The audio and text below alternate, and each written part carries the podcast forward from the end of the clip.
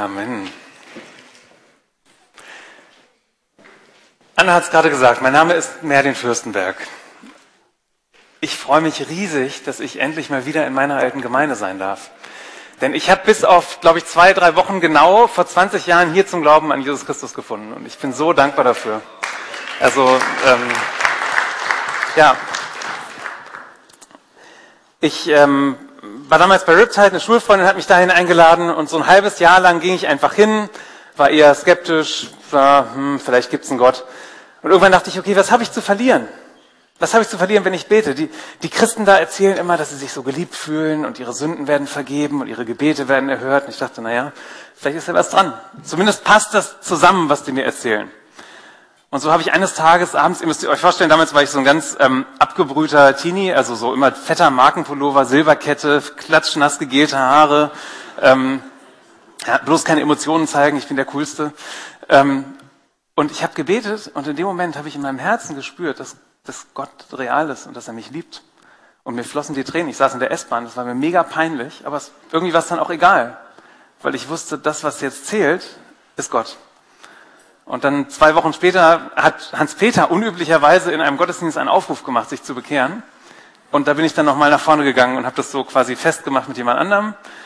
Bin dann in eine Kleingruppe bei Riptide gekommen. Clemens Fuß war mein erster Mentor. Klaus Schröder und Clemens Fuß haben viel in mich investiert. Dann viele andere auch aus, aus dieser Gemeinde. Ich liebe euch. Ich schätze die Lukas-Gemeinde. Sie hat mein Leben, also Christus hat durch euch mein Leben verändert. Und darum bin ich so dankbar, hier zu sein und zu sehen, dass es der Gemeinde gut geht und dass ihr wächst und dass es jetzt zwei Gottesdienste gibt und viele neue Gesichter.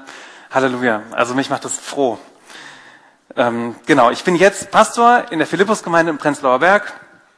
Ich bin verheiratet mit Esther, die kennen auch einige noch. Wir haben zwei kleine Töchter. Matthäa und Jael, die sind äh, dreieinhalb und anderthalb. Die sind jetzt zu Hause geblieben, weil der Weg war ein bisschen weit und Jael braucht ja Mittagsschlaf, aber ich soll euch ganz lieb grüßen von ihnen. Und Esther ist im Herzen bei uns.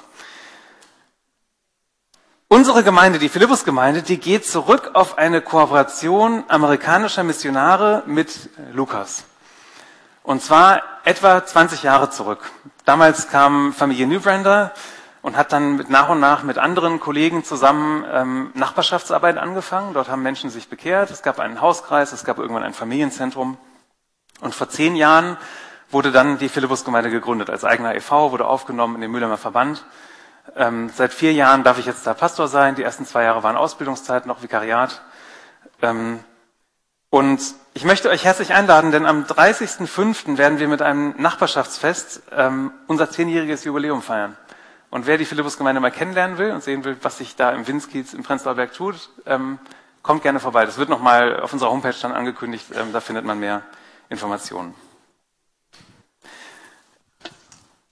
Am Anfang habe ich eine Frage an euch. Wer, ihr dürft gerne die Hände heben, wer von euch isst gerne Äpfel?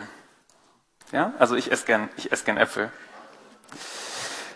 Und wisst ihr, was eigentlich das Beste am Apfel ist? Also meine Kinder lieben das, wenn ich den Apfel aufschneide, weil, also wir wissen alle, ähm, ein Apfel und ein von den Eltern aufgeschnittener Apfel, das sind zwei komplett verschiedene Obstsorten. Ja? Und was dann für mich übrig bleibt, was aber für mich eigentlich auch das Beste am Apfel ist, ist der Griebsch. Mmh. Mmh. Ich habe einen Freund, der ist besonders gern diesen, diesen Stiel. Mmh. Also, ich bin ehrlich, ist ein bisschen bitter. Ähm, da ist Blausäure drin, ne, in den Kernen, ist ungesund. Darum ist eigentlich gut, ist eine kleine Menge, macht nichts und so, aber schmeckt bitter, ist irgendwie unangenehm. Eigentlich essen wir lieber das Fruchtfleisch, oder? Das schöne, süße, saftige. Mm. Jetzt wollt ihr auch. Wisst ihr, wisst ihr, was noch besser ist? Apfelstrudel aus dem Einstein. Boah. Habe ich heute gekauft, aber ist schon vergeben. Rüdiger Hartisch kriegt ihn. Pech gehabt. Ganz ehrlich, diese Kerne wollen wir nicht. Das Fruchtfleisch schmeckt ja irgendwie gut und ein Kuchen schmeckt noch besser. Wenn jetzt aber eure Kinder beim Frühstück sagen würden, ich will jetzt einfach nur jeden Morgen so einen ganzen Apfelstrudel, ja, so einen langen essen als Frühstück, würdet ihr auch sagen, naja, nee. Das hier ist lecker. Ich habe eine These. Ich glaube, dass es nicht so sehr die ekligen, die giftigen Dinge sind, die uns von Gott abhalten, die giftigen Dinge dieser Welt, die krassen Sünden. Ich glaube, dass wir dann oft wissen, dass die Säure enthalten, dass die uns, dass die bitter schmecken, dass die gar nicht so gut sind. Und wenn wir es doch tun, dann haben wir auch einen Grund umzukehren. Ich glaube, häufig sind es gerade die süßen Dinge. Mmh. Oh, der riecht richtig gut. Ich würde den jetzt fast gern selber essen. Ähm, gerade wir als Christen im, im, im, im reichen ähm, Europa hier, ja, uns geht's wirklich gut. Und ich glaube, wir haben so viel von diesem Süßkram, dass es vielleicht manchmal sogar schon zu viel ist. Unsere ganze Kultur basiert auf Konsum und auf mehr haben, mehr machen, mehr arbeiten, damit ich mehr kaufen kann. Und unsere Aufmerksamkeit zerrinnt. Ja, wir kennen das alle. Wir haben, ihr habt hier diese Plakatwände, ja, dann habt ihr, ich weiß nicht, ja, wer von euch Spotify hört und nicht bezahlt, der muss dann diese Jingles sich zwischendurch anhören. Ähm, ich war gestern bei Penny einkaufen und die haben so ein nerviges Einkaufsradio. Das hat mich total genervt. Also beim Einkaufen kommt dann dauernd, ja, jetzt kauf noch das und wenn du heute Gäste kriegst, dann kannst du noch dieses Produkt kaufen. Ich dachte mir so, boah. Ähm, ich mag Werbung nicht. Ich denke, ihr kennt das alle. Die Dinge dieser Welt fordern unsere Aufmerksamkeit. Und um die Zeit für Gott müssen wir wirklich kämpfen. Wenn ich nicht bewusst entscheide, Gott mein Leben hinzugeben, ihm meine Zeit zu schenken, dann ist da nichts. Dann kann ich jetzt zum Gottesdienst gehen und mir ein Hemd anziehen, aber bin ich Gott deswegen automatisch näher gekommen? Ich rede da ganz selbstkritisch. Ich glaube, als Christen sind wir so oft Teil dieser Kultur, lassen uns ablenken von den leckeren Dingen, die auch zum Genuss gegeben sind. Also nichts gegen Kuchen, ja? Bitte, der ist cool. Ähm, Gott hat diese Schöpfung gemacht, diesen Planeten, damit wir ihn genießen, bebauen, bewahren, weiterdenken, Sachen erfinden. Das ist alles gut. Aber es ist eben Mittel zum Zweck. Eigentlich geht es darum, dass wir Gott anbeten, dass wir ihm begegnen auf dieser Welt und danach. Heute geht es um das Thema Heimweh nach Gott. Warum und wie fasten wir? Das mag einige von euch schockieren, weil wir jetzt so in der Adventszeit sind. Aber der Advent ist eigentlich eine Fastenzeit. Und das ist heute total in Vergessenheit geraten unter uns Christen. Der Advent ist genauso wie die Fastenzeit vor Ostern eine, eine altkirchliche Fastenzeit. Und die orthodoxe Kirche hält die bis heute. Und ich werde nachher ein bisschen davon darauf eingehen, davon erzählen. Gnade sei mit euch von Gott, unserem Vater, und Frieden von unserem Herrn Jesus Christus. Amen. John Piper, den mögen einige von euch kennen, andere nicht, ein Prediger aus Minneapolis in Amerika, schon ziemlich betagt. Ähm, ich schätze den sehr. Das meiste, was der erzählt und schreibt, da, denkt, da geht mir das Herz auf. Seine seiner These ist, dass es für uns Christen weniger die Pornos sind, die uns ablenken von Gott und ihm entfremden. Denn wenn man sie schaut, ist einem danach meistens klar, irgendwie war das jetzt nicht so ganz das Richtige. Sondern eher der Überfluss an hier noch eine Netflix-Serie, dann noch ein guter Kinofilm, hier die neue App auf meinem Handy mit oh, voll das coole Spiel und so. Ähm, ja, die Nachrichten, die wir konsumieren, die Blogs, die wir lesen, die Insta-Stories, denen wir folgen. Ähm, ein Überfluss an Gutem hält uns eigentlich viel mehr von Gott ab, als die paar richtig krassen Sachen, die wahrscheinlich jeder von euch irgendwo in seinem Leben hat oder hatte, wo man weiß, da habe ich daneben gegriffen. Weil wenn wir das erkennen, können wir umkehren. Wenn wir aber die ganze Zeit Kuchen fressen, also ich meine, ein Stück ist ja gut, aber ich meine, so ein kiloweise Kuchen, irgendwann ist das auch nicht mehr gut. Es sind weniger es ist weniger die bewusste Entscheidung, dass wir uns über Gebühr verschulden und irgendwie uns den fetten Ferrari oder Maserati kaufen, der uns vielleicht gar nicht zusteht von unserem Gehalt her. Ähm ich denke, es sind eher die täglichen Klicks auf unserer Amazon-Wunschliste. Hier ein Buch, da ein paar neue MP3s, da oh, ein bisschen neues Werkzeug, ich weiß nicht, so vor Weihnachten, ja, jetzt hatten wir gerade viel, ziemlich viel Sales so auf Elektronik. Ich weiß nicht, was ihr so geshoppt habt. Ähm, also, ich denke, es sind oft die vielen kleinen Entscheidungen für Dinge, die eigentlich gut sind. Aber im Überfluss verausgaben wir uns. Und beim Essen leuchtet uns das ein, ne? zu viel Kuchen macht dick und irgendwie wird uns schlecht. Ähm, aber leben wir denn so anders? In unserer wohlhabenden, durchindustrialisierten, entwickelten Umwelt, da ist Aufmerksamkeit eigentlich längst das höchste, teuerste Gut geworden. Und um die zu lenken, müssen wir ständig bewusste Entscheidungen treffen. Also ich habe eigentlich immer Oropax in der Tasche, jetzt gerade nicht Vorführeffekt, die ist da in meiner, äh, in meiner Aktentasche. Ähm, ich habe eigentlich immer Oropax dabei. Einfach um Reize auszuschalten, die mich nerven. Werbung, Gespräche, die ich nicht hören will, wenn ich unterwegs bin. Ja, nichts gegen euch. Mehr, so in der U-Bahn. ja? Andere haben vielleicht, haben, haben vielleicht ihre Kopfhörer und hören einen guten Podcast oder deine Playlist. Ähm, ja, jeder hat so seine, seine Strategien, um unsere Aufmerksamkeit selbst zu lenken. Wie schaffen wir es, das Gute zu genießen?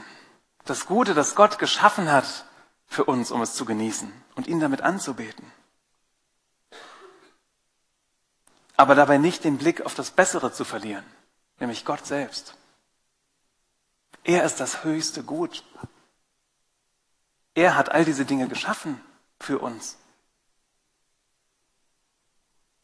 Das greift irgendwie zu kurz, wenn wir uns mit diesen Dingen begnügen. Vielleicht lassen wir die, die bitteren Kerne und den Stiel liegen und essen Kuchen und freuen uns dran. Das ist ja auch schön, aber wenn es dann dabei bleibt, fehlt was. Johannes Hartl, ich weiß nicht, wer von euch bei diesem Lobpreistag Einklang war in der Gemeinde auf dem Weg. Ähm, Johannes Hartl hat dort äh, davon erzählt, dass er ein bisschen rumkommt auf der Welt und sieht, Dynamik sieht im Reich Gottes. Also weltweit sieht er, dass Gemeinden gegründet werden, dass ähm, eine Lobpreis- und Gebetsbewegung wächst, dass Leute sich Zeit nehmen, um Tag und Nacht zu beten, dass Gebetshäuser wachsen. Und er war ganz begeistert davon.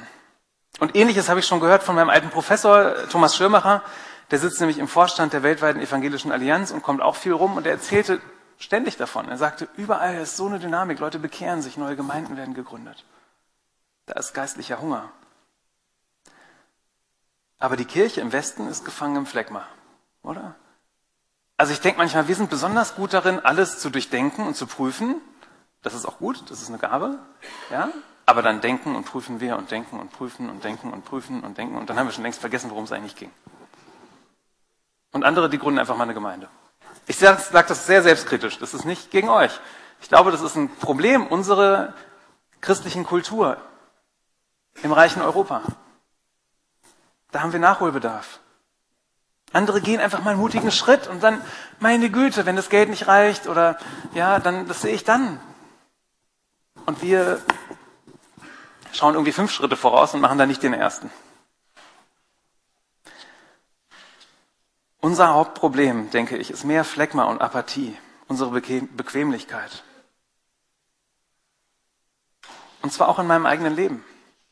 Ich habe das vorhin gesagt, wenn ich nicht bewusst entscheide, Gott Zeit einzuräumen, wenn ich nicht Termine absage mit Menschen, die mir wichtig sind, wenn ich auf gute Beschäftigungen, die mir Spaß machen, nicht verzichte, ganz bewusst und ich trage Termine ein für Gott in meinen Kalender, weil ich weiß, sonst nehme ich mir die Zeit nicht.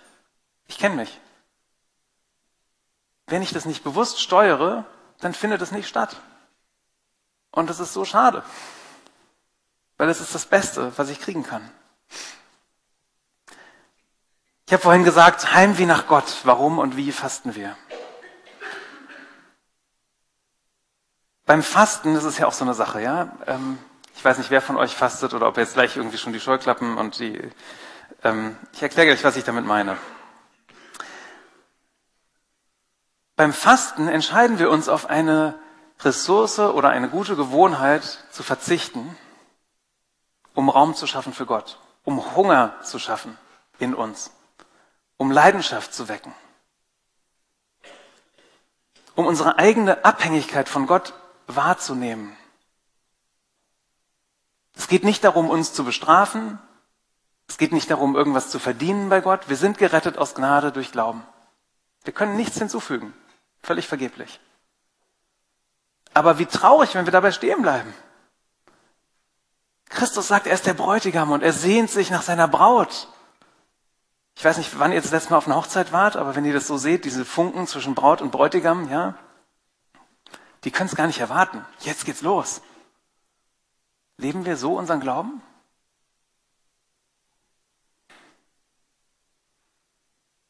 Es geht darum, Sehnsucht zu kultivieren, Leidenschaft im Glauben, darum auch Heimweh nach Gott.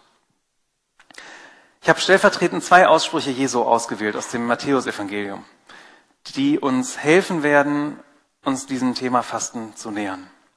Und zunächst lese ich Matthäus 9, die Verse 15 bis 17. Sollen etwa die Hochzeitsgäste trauern, solange sie mit dem Bräutigam feiern? Eines Tages wird er ihnen weggenommen werden und dann werden sie fasten. Wer würde denn ein altes Kleidungsstück mit neuem Stoff flicken? Der Flicken läuft ein und reißt ein noch größeres Loch in den alten Stoff. Genauso wenig würde jemand neuen Wein in alte Schläuche füllen. Die alten Schläuche würden unter dem Druck platzen. Der Wein würde auslaufen und die Schläuche wären nicht mehr zu gebrauchen. Neuer Wein gehört in neue Schläuche. Diese kurze, prägnante Antwort gibt Jesus einigen besonders frommen Menschen, die ihn fragen, warum fasten denn deine Freunde nicht? So wie wir.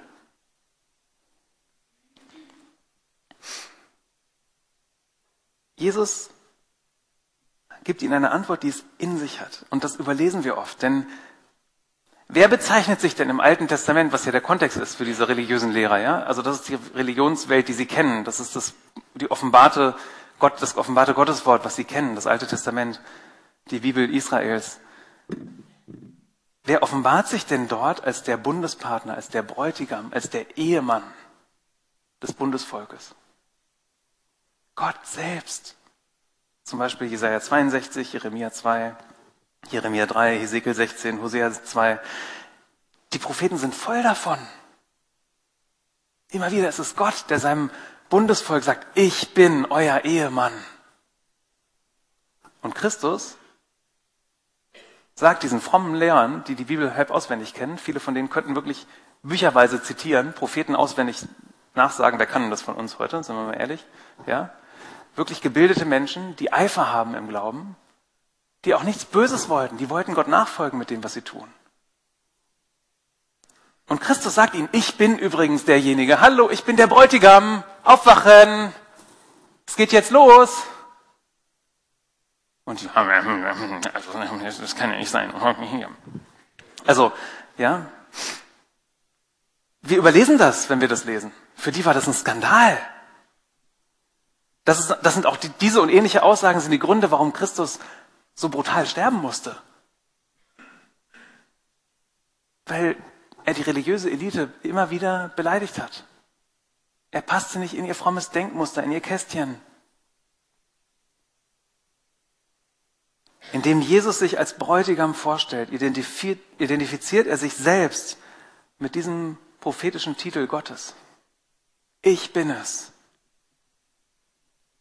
Er sagt, nach tausenden Jahren des Wartens ist der Bräutigam endlich gekommen. Und jetzt wird gefeiert. Der neue Flicken passt nicht aufs alte Kleid. Der neue Wein würde die alten Weinschläuche zerreißen. Neuer Wein in neue Schläuche. Wir haben das heute noch als, als Sprichwort. Aber was ist denn jetzt das Neue, was, wovon Christus da spricht? Heißt es, die sollen überhaupt nie mehr fasten oder was, was will er jetzt sagen? Ich deute das so, dass es hier um die neue Realität des anbrechenden Reiches Gottes geht. Da verändert sich was grundlegend in der Beziehung Gottes zu den Menschen. Früher sehnten die Juden sich danach, dass irgendwann der Erlöser kommt, der sie befreit. Und zwar durchaus auch politisch befreit.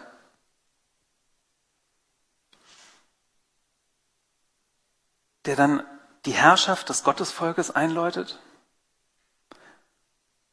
Aber diese Erlösungshoffnung, die richtete sich immer auf die Zukunft. Und Christus stellt sich jetzt ihnen in den Weg und sagt, ich bin übrigens da. Jetzt geht's los. Und wir heute, wir blicken zurück und wir wissen, er war schon da. Ja, wir schauen zurück auf die abgeschlossene Heilstat Christi am Kreuz. Sein Tod und seine Auferstehung. Darum sind wir hier zusammen. Darum feiern wir auch heute das Abendmahl zusammen. Das feiern wir. Es ist vollbracht. Es ist erledigt. Und mit all dem, was wir hier tun, können wir dem nichts hinzufügen. Christus hat uns aus Gnade durch Glauben befreit und gerecht gesprochen. Darum meine Einladung. Lasst uns fasten aus Sehnsucht nach Gott. So wie die Juden damals Sehnsucht in die Ferne hatten, ja, wir wissen, dass es schon passiert, aber wir wissen ja auch, dass da noch mehr kommt. Christus kommt zurück in Herrlichkeit. Sein Reich ist angebrochen, hat, er hat angefangen, in uns Dinge umzuwerfen, unseren Charakter umzubauen, schön zu machen, uns zu helfen mit den Dingen, wo wir keine Kraft für haben, wo wir immer wieder versagen. Menschen, die wir einfach nicht lieben können. Er will das in uns schaffen. Nicht, dass wir uns zwingen und nett fromm grinsen. Ja, schön dich zu sehen. Auch schön, dass du wieder weg bist. Nee, wenn Christus uns in unserem Herzen, in unserem Innersten umwandelt, dann haben wir auf einmal echte Liebe dann freuen wir uns, unbequeme Menschen zu sehen. So paradox das klingt. Und darum geht's. Gott begegnen, verwandelt werden. Der Heilige Geist, der uns gegeben ist, ist doch erst ein Vorgeschmack dessen, was noch kommen wird. Ich habe solche Sehnsucht danach, das zu sehen, mehr zu sehen in meinem Leben, in meiner Gemeinde, hier in der Lukasgemeinde auch und überhaupt im, im Leib Christi dass wir uns aufmachen und ungeduldig mit den Füßen scharen und sagen, Christus, komm! In mir, in uns allen, in Berlin. Veränder uns doch. Ohne dich können wir nicht. Wenn ich ehrlich bin, habe ich manchmal ein etwas mulmiges Gefühl beim Gedanken an den letzten Tag, ja, wenn hier irgendwann mal alles zu Ende geht. Ich bekenne das so fröhlich, ich warte darauf, dass er wiederkommt in Herrlichkeit. Aber Christus kommt dann irgendwann mal als Richter. Und er wird die Menschen sammeln, die ihm nachfolgen. Und er wird auch diejenigen ablehnen, die Unrecht tun, die darin verharren, die Gott ablehnen, die nicht mit ihm leben wollen. Und das wird ein harter Tag. Und ich bin sehr dankbar, dass ich nicht auf diesem Richterstuhl sitze. Ich könnte das nicht entscheiden. Unsere wichtigste Aufgabe im Leben ist es, Gott zu suchen, wir persönlich. Und nicht darüber zu urteilen, ob denn jetzt dein Nebenmann oder deine Nebenfrau gerade Christus sucht. Oder ob der schon wieder eingeschlafen ist. Oder mit dem Handy spielt. Darum geht's nicht. Es geht um dich und Gott. Jetzt, heute. Ich habe Sehnsucht nach Gerechtigkeit und ich, ich habe aber auch einen unglaublichen Respekt vor dem Gott, der sie herstellen wird. Das ist kein Zuckerschlecken. Wir stellen uns Gott oft vor als den lieben Freund. Ist er ja auch. So offenbart er sich ja auch. Der liebende Vater, der Freund, der Diener, der, der Gottesknecht, der selbst alles aufgibt für uns. Aber er ist eben auch, er ist auch der Löwe von Juda. Ein reißender Löwe. Er ist der Richter vor dem ich mich mal verantworten muss. Warum faste ich also? Um Leidenschaft für Gott zu kultivieren. Weil ich Sehnsucht danach habe, dass, dass der Heilige Geist mein Leben umkrempelt. Wir entscheiden uns dazu, auf eine Ressource, eine gute Gewohnheit, ein Recht zu verzichten, um unsere eigene Abhängigkeit von Gott wahrzunehmen und ihm Raum in unserem Leben zu geben. Es geht nicht darum, dass wir uns bestrafen mit dem Fasten oder dass wir die Welt verurteilen und sagen, ah, Apfelstrudel ist schlecht, solltest du nicht essen. Der ist lecker. Das ist auch voll okay, den zu genießen. Es geht nicht darum, dass wir irgendwie eine Leibfeindlichkeit kultivieren oder, oder über Leute lästern, die irgendwie was genießen. Nee, überhaupt nicht. Das ist zum Genuss gegeben, aber halt in Maßen. Manchmal tut es auch gut, bewusst darauf zu verzichten.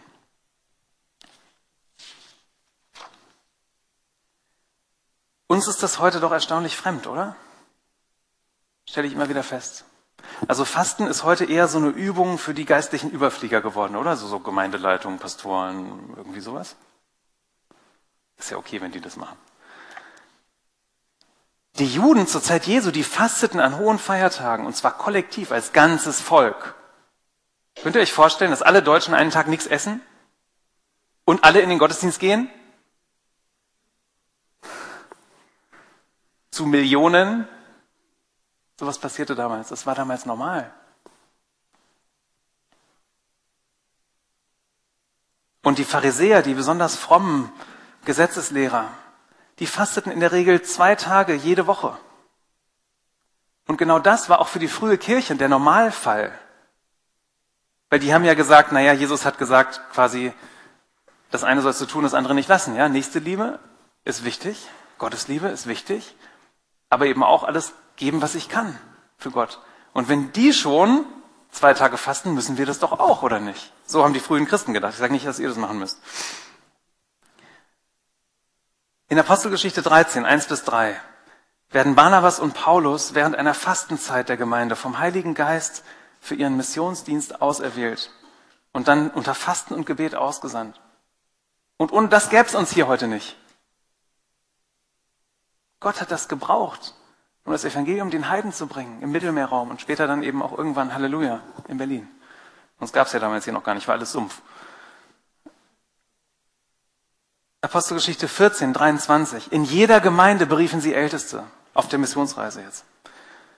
Sie fasteten und beteten und befahlen sie der Fürsorge des Herrn an, an den sie nun gläubig geworden waren. Also auch junge Gläubige werden gleich geschult, fasten und beten. Dann in 2. Korinther 6, Vers 5, da blickt Paulus zurück auf diese Zeit und er sagt, wir wurden geschlagen und ins Gefängnis geworfen. Mehr als einmal standen wir schutzlos einer aufgebrachten Menschenmenge gegenüber. Wir haben gearbeitet bis zur Erschöpfung, schlaflose Nächte ertragen und gefastet. Wir haben uns bewiesen durch unseren guten Lebenswandel, unsere Einsicht, unsere Geduld, unsere Freundlichkeit, unsere aufrichtige Liebe und durch die Kraft des Heiligen Geistes. Und diese Kraft des Heiligen Geistes, die sehen wir immer wieder im Neuen Testament und die begehren wir doch auch, oder? Die hätten wir doch auch gerne. Also wenn jetzt hier jemand aufsteht aus dem Rollstuhl, wäre doch cool, oder nicht? Ja? Wenn Stefan jetzt seinen Schall reicht und dann wird jemand wiederbelebt oder so. Ich würde so feiern mit dir. Ich fände richtig gut. Wir sehnen uns nach diesen Wundern und Zeichen, die wir lesen in der Apostelgeschichte. Aber oft sehnen wir uns nicht so sehr nach dem geistlichen Leben, der, was damit verbunden war. Das nehmen wir gar nicht wahr, das blenden wir völlig aus. Das wäre ja unbequem. Da esse ich lieber wieder ein Kilo Stollen. Es gibt ein ganz tolles Zeitzeugnis aus der Didache, einer frühchristlichen Gemeindeordnung. Steht nicht in der Bibel, aber wurde 120 nach Christus geschrieben. Wer, einige Theologen sagen, wäre fast reingekommen, aber ist nicht Teil des Kanons. Ganz klar. Ist trotzdem gut und hilfreich zu lesen. Ja, wie wir heute auch einen guten Theologen lesen und sich an dem Buch freuen. Also ich lese aus der Didache. Ihr dürft nicht fasten wie die Heuchler. Sie fasten montags und donnerstags, aber du solltest mittwochs und freitags fasten. Hm? 120 nach Christus, junge Gemeinde, wichtiges Zeugnis, wurde rumgereicht, verteilt in den Gemeinden. Man übernahm diese pharisäische Tradition der zwei Fastentage und deutete sie einfach um fürs Christentum. Ja, man deutete sie auf die Tage des Verrats und des Todes unseres Herrn, um die zu begegnen.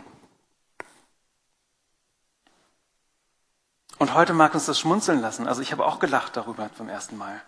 Aber eigentlich ist das ernst. Uns fehlt da was in unserer Spiritualität als Evangelikale heute in Berlin.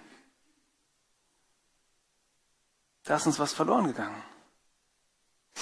Ich, ich bin mit meiner Frau Esther dabei, das neu zu lernen. Wir experimentieren damit. Ähm, also wir haben angefangen, mal einen Tag die Woche zu fasten, tagsüber. Und abends um 18 Uhr mit den Kindern zum Abendessen brechen wir das Fasten wieder. Also quasi vom Vorabend bis zum nächsten Abendessen. Und nehmen uns an dem Tag immer bewusst auch mehr Zeit zu beten. Und das verändert was in uns.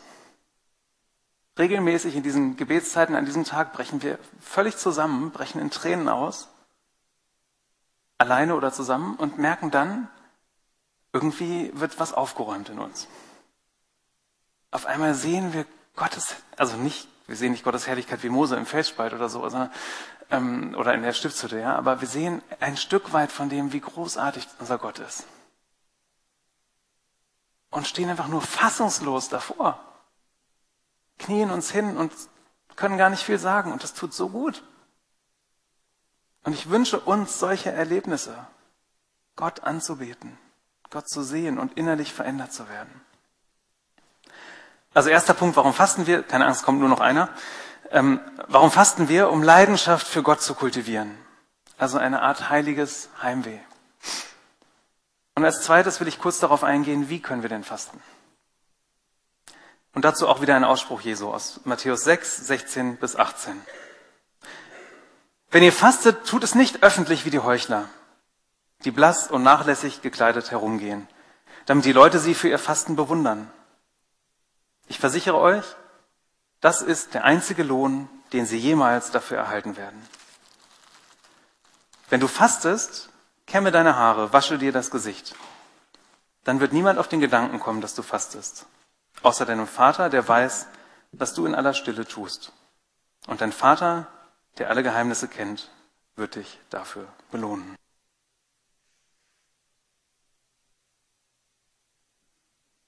Entschuldigung. Das Fasten ist also wie andere geistliche Übungen auch dazu gedacht, unsere Liebesbeziehung zu Gott zu vertiefen und nicht dazu anzugeben vor der Gemeinde oder unserer Kleingruppe um groß rauszukommen als Überchrist. Oh, hoffentlich werde ich dann auch bald, darf ich dann nicht nur irgendwie Gitarre spielen, sondern darf dann auch mal was leiten oder hoffentlich kann ich dann irgendwie mal Abendmahl austeilen, wenn ich jetzt faste. Nee, das ist alles so Quatsch. So gar nicht. Kann sein, dass das passiert, ja, weil es einfach dein, weil es, weil es dein Inneres aufräumt. Und dass dann auch das Früchte trägt und dass das dann auch gesehen wird von anderen und Leute sagen, Mensch, wir sehen, der Heilige Geist gibt dir Gaben und die möchten wir fördern. Ja, aber das ist ja nicht das Ziel. Das Ziel ist Gott. Ich glaube, diese Stelle, die ich gerade gelesen habe aus Matthäus 6, die wird oft missverstanden und schreckt manche unnötig vom Fasten ab. Jesus lehrt hier nicht, dass niemand erfahren darf, dass du fastest. Meiner Meinung nach geht es um die Motivation hinter der Übung.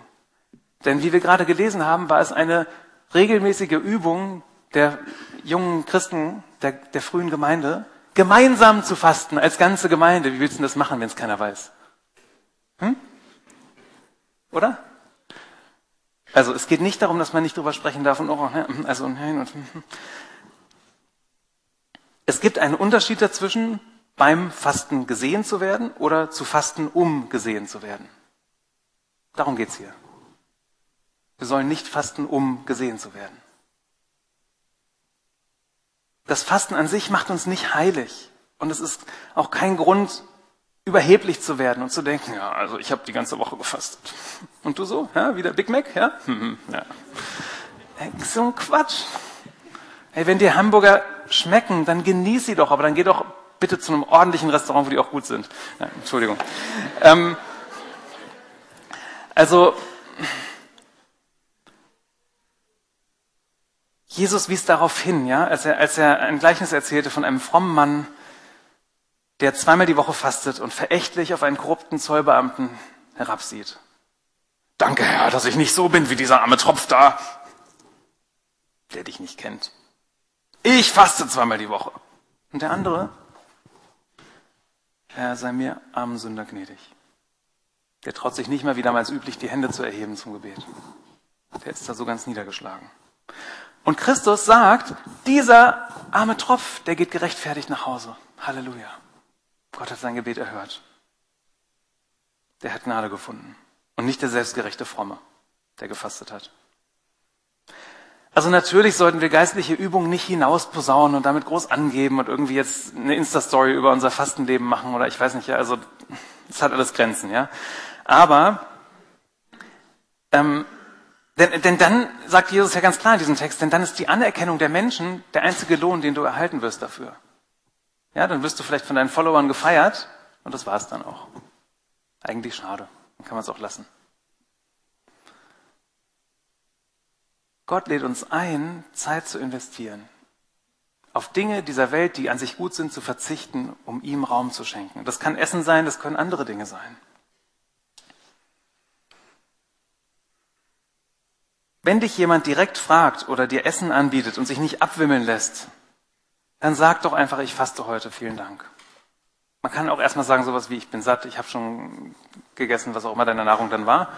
Ja, Gottes Wort oder so. Ähm, es geht nicht darum, dass du dich ver verbiegst, es geht nicht darum, dass du lügst. Ja, sei ehrlich. Sondern sagen, nein, danke, ich möchte nicht. Und wenn es sein muss, dann sagst du halt, ja, ich faste heute, ich möchte heute nichts essen. Ist doch nicht schlimm. Zieh dir vielleicht nicht ein T-Shirt an. Ich faste, nicht ansprechen.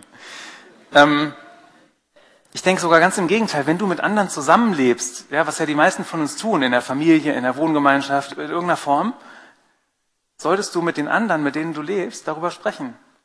Denn wenn man fastet, wird man ganz schön dünnhäutig. Also ich zumindest, vielleicht seid ihr schon viel weiter als ich. Wenn ich auf Dinge verzichte, die mir eigentlich zustehen oder die ich gewohnt bin, dann passiert es manchmal, dass ich leichter reizbar bin.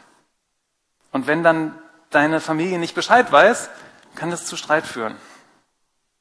Und ich glaube nicht, dass es heilig ist, wenn du dich irgendwie zwingst, ah, ich darf auf keinen Fall jetzt was essen und im nächsten Moment schreist du deine Kinder an, weil du einfach keine Geduld mehr hast und sie ihr Zimmer immer noch nicht aufgeräumt haben.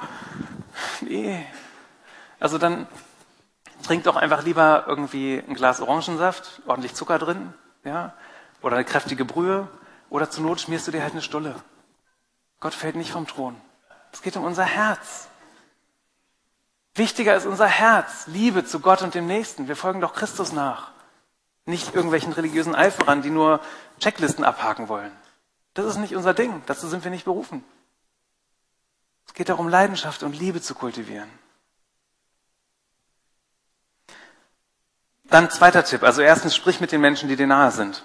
Bitte sie vielleicht sogar um Hilfe oder macht's mit ihnen zusammen. Das, mir hilft es. Ähm, zweiter Tipp, fang klein an. Fasten ist echt schwer, weil man keine Übung darin hat. Es ist voll okay, wenn du zum Beispiel sagst, ich verzichte einmal die Woche auf eine Mahlzeit. Mittwochs Lunch mit Gott. Nenn's wie du willst. Mach, was du, was zu dir passt. Ja? Und dann gehst du in deiner Arbeitsmittagspause einfach spazieren in der Zeit und betest und singst Lieder. Vielleicht ist das ein Anfang. Und wenn du merkst, dass das dir zur Routine wird und das dir gut tut, kannst du es ja ausweiten. Kannst du vielleicht einen halben Tag fasten, lässt du auch noch das Frühstück oder Abendessen weg. Aber probier, was, was zu dir passt, was dir gut tut. Und irgendwann schaffst du es vielleicht sogar mal einen Tag oder drei Tage am Stück zu fasten oder irgendwann auch vielleicht eine Woche. Oder du trinkst einfach eine Woche lang nur Saft und Milch. Probier aus, was dir gut tut. Es geht nicht darum, irgendeine bestimmte Form zu erfüllen. Es geht darum, dass wir uns entleeren, dass wir das wertschätzen und sagen, dieser Kuchen riecht lecker und ich, es wäre mein Recht und ich könnte zu Gottes Ehre diesen Kuchen essen. Ich kann aber auch zu Gottes Ehre heute darauf verzichten und sagen, Gott, ich freue mich an dem, was du gemacht hast, aber jetzt bitte hilf mir, auf dich zu schauen. Ich habe so Sehnsucht nach dir. Fang klein an. Man kann auch einfach was Einfaches essen, so zum Beispiel Reis oder Bohnen, ja, oder einfach Gemüse und Obst. Das merkt, das reicht, dass wir merken, uns fehlt was an dem Tag, ja, kein, kein Burger oder so. Nimm was anderes, was zu dir passt. Es merkt, dass wir das brauchen, dass uns was fehlt, aber wir sind noch satt genug, um arbeiten zu gehen, um klar zu denken, um unsere Kinder nicht zu würgen. Ja, wichtig. Viel trinken ist besonders wichtig, damit der Stoffwechsel in Gang bleibt, damit Giftstoffe rauskommen. Niemals Wasser fasten. Und wenn du länger fasten willst, bitte sprich vorher mit deinem Hausarzt oder deiner Hausärztin. Ja, lass dich mal checken, vielleicht gibt es irgendwelche Dinge, auf die man achten sollte. Lass dir ein paar Tipps geben, fang es langsam an, erstmal die Speise ein bisschen reduzieren, nicht irgendwie die fette Eisbein und dann drei Wochen gar nichts und dann wieder ein fettes Eisbein. Ähm, eure Ärzte wissen da mehr als ich. Und dann, also erstens,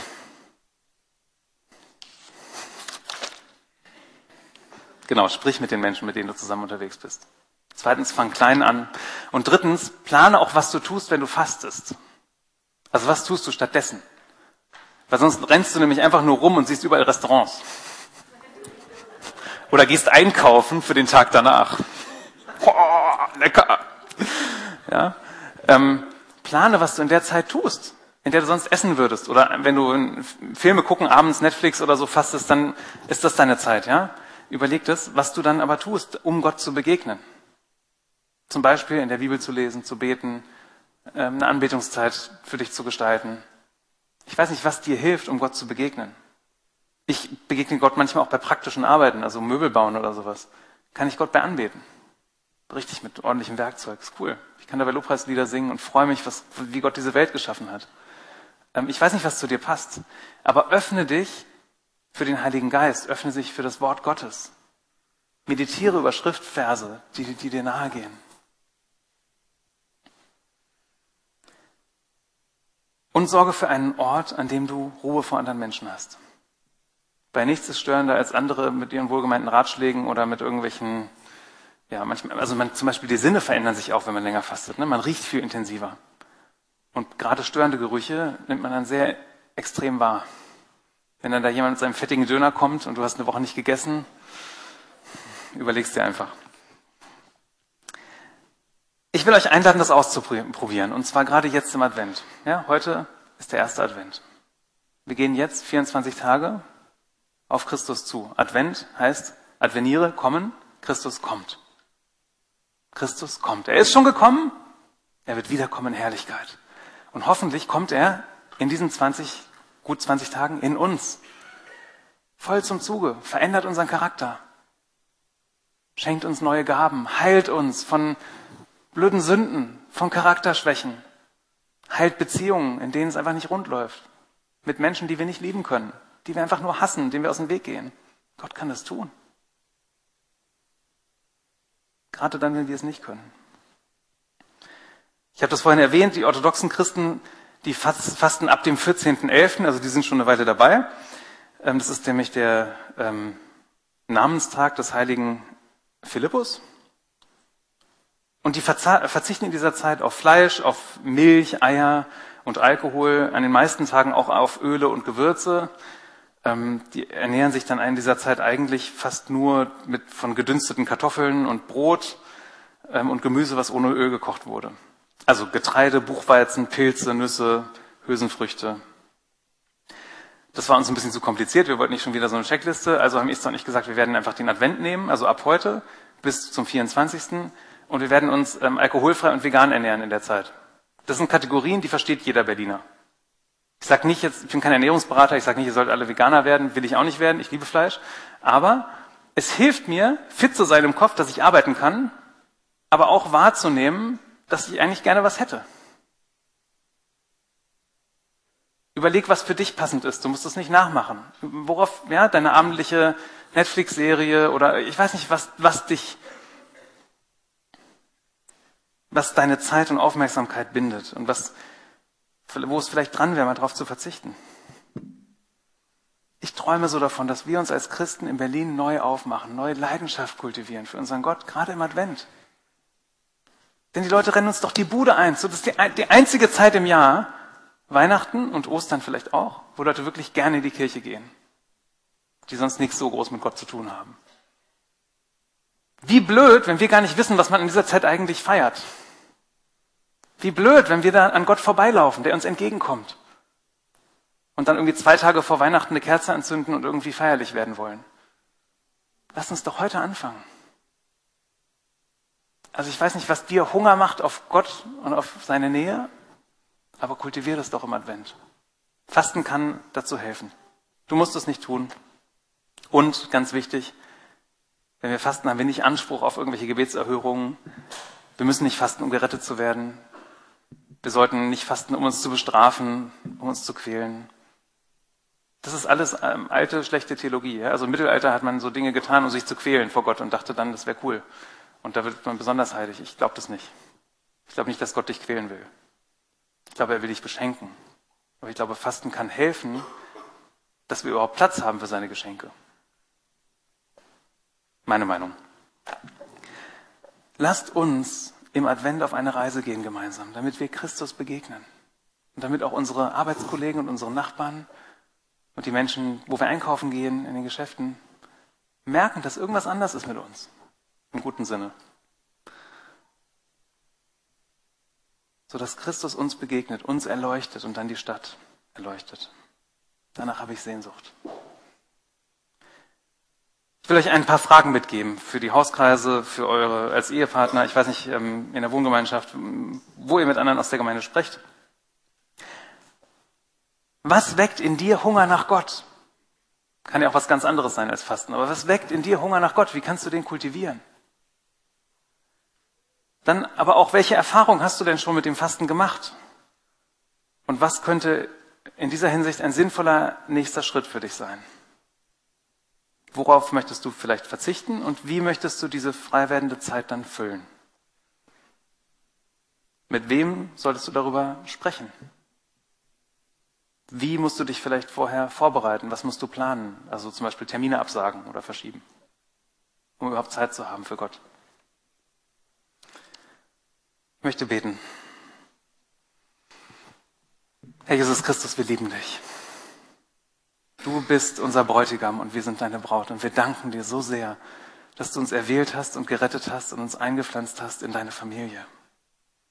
Du rufst uns und darum kennen wir dich überhaupt erst. Und wir haben Sehnsucht danach, dich besser kennenzulernen. Wir haben Sehnsucht danach, dass dein Reich schon heute sichtbar wird hier in Berlin. Zuerst in unserem eigenen Leben und dann auch in dem Leben anderer Menschen um uns herum. Komm, Heiliger Geist, räume aus, was dir im Wege steht und pflanze in uns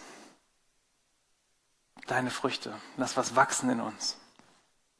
Begieße es. Bring es zur Reife. Beschneide zur Not auch. Das ist ein wichtiger Prozess. Hilf, dass wir dir ähnlicher werden, dass wir dich anbeten und genießen. Amen. Anbeten und genießen ist das Stichwort zu dem, was wir jetzt gemeinsam vorhaben. Ich muss mal hier erst wieder Platz schaffen. Davon bin ich überzeugt. Das ist, denke ich, also es ist, das ist unsere erste Bestimmung als Christen. Gott in Ewigkeit anzubeten und zu genießen. Und zwar schon heute. Nicht, die Ewigkeit beginnt ja nicht irgendwann mal. Ne, die hat schon begonnen. Deswegen feiern wir jetzt gemeinsam Abendmahl, um das uns vor Augen zu führen.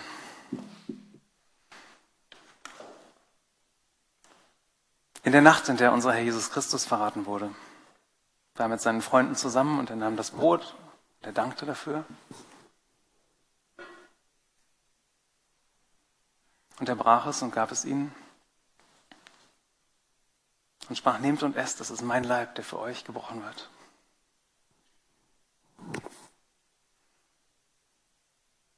Desgleichen nahm er den Kelch nach dem Mahl, gab ihn diesen und sprach, dies ist der neue Bund in meinem Blut.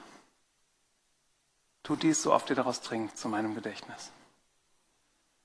So oft wir von diesem Brot gemeinsam essen und von diesem Kelch gemeinsam trinken, verkündigen wir den Tod und die Auferstehung Jesu Christi und unsere Hoffnung und Sehnsucht nach seiner Wiederkehr in Herrlichkeit. Heute in uns und irgendwann für alle. Und dann wird sich zeigen, wie wir mit ihm gelebt haben. Und davor habe ich Ehrfurcht. Kommt doch heute an diesen Tisch des Herrn. Er will euch beschenken. Wir müssen uns nicht abrackern. Wir dürfen genießen, wir dürfen Gott genießen. Nimm ihn heute neu in dich auf. Mach das als bewussten Schritt vor Gott. Sag, ich will dir Raum schaffen heute. Amen. Wir haben die üblichen Stationen. Ihr das Lobpreisteam wird nach vorne kommen und uns leiten, dass wir Gott anbeten. Sie werden zuerst vorne am Flügel selber feiern und danach uns leiten.